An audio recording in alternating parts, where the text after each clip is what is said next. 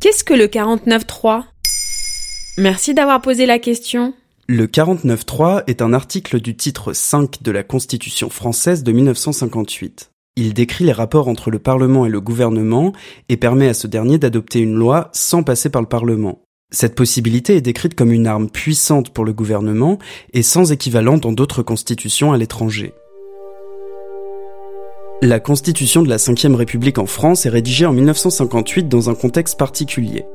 Nous sommes en pleine guerre d'Algérie et la Quatrième République est très instable politiquement parlant.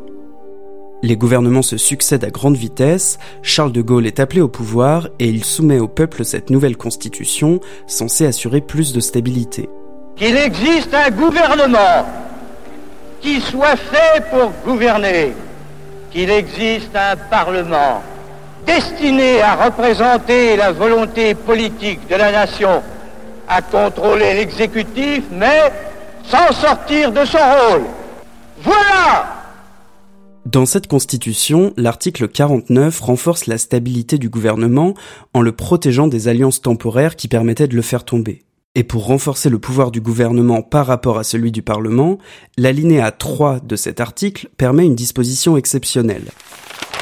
Le Premier ministre peut, après délibération du Conseil des ministres, engager la responsabilité du gouvernement devant l'Assemblée nationale sur le vote d'un texte. Dans ce cas, ce projet est considéré comme adopté, sauf si une motion de censure déposée dans les 24 heures qui suivent est votée. Ça veut dire que si le gouvernement décide de se passer du Parlement, le Parlement peut demander la démission du gouvernement?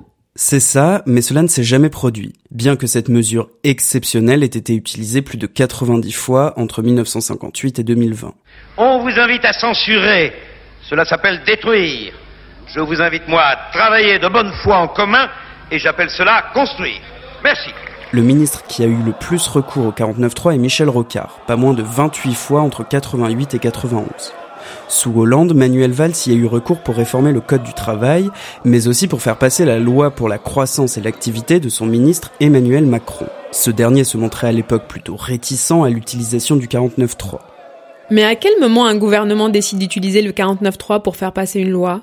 Il peut y avoir plusieurs raisons. C'est parfois pour recadrer sa majorité, parfois pour mettre fin à une obstruction parlementaire, c'est-à-dire quand les députés de l'opposition déposent de nombreux amendements pour retarder le vote d'une loi. C'est le cas pour la réforme des retraites en 2020, où 40 000 amendements ont été déposés. Cela prolonge le débat et retarde le calendrier du gouvernement, qui décide alors de se passer du Parlement grâce au 49.3. Alors on dit souvent de l'article 49.3 qu'il est un passage en force, une menace à la démocratie, voire une arme nucléaire législative, faisant du Parlement une simple chambre d'enregistrement des lois, sans réel pouvoir. Pour autant, le 49.3 ne permet pas de tout faire passer. Utilisé en 2006 par Dominique de Villepin, il avait permis dans un premier temps de faire passer la réforme du contrat première embauche avant que celle-ci ne soit définitivement abrogée face aux mobilisations massives dans la rue. Voilà ce qu'est le 49.3. Maintenant, vous savez. En moins de 3 minutes, nous répondons à votre question. Que voulez-vous savoir? Posez vos questions en commentaire sur les plateformes audio et sur le compte Twitter de Maintenant, vous savez.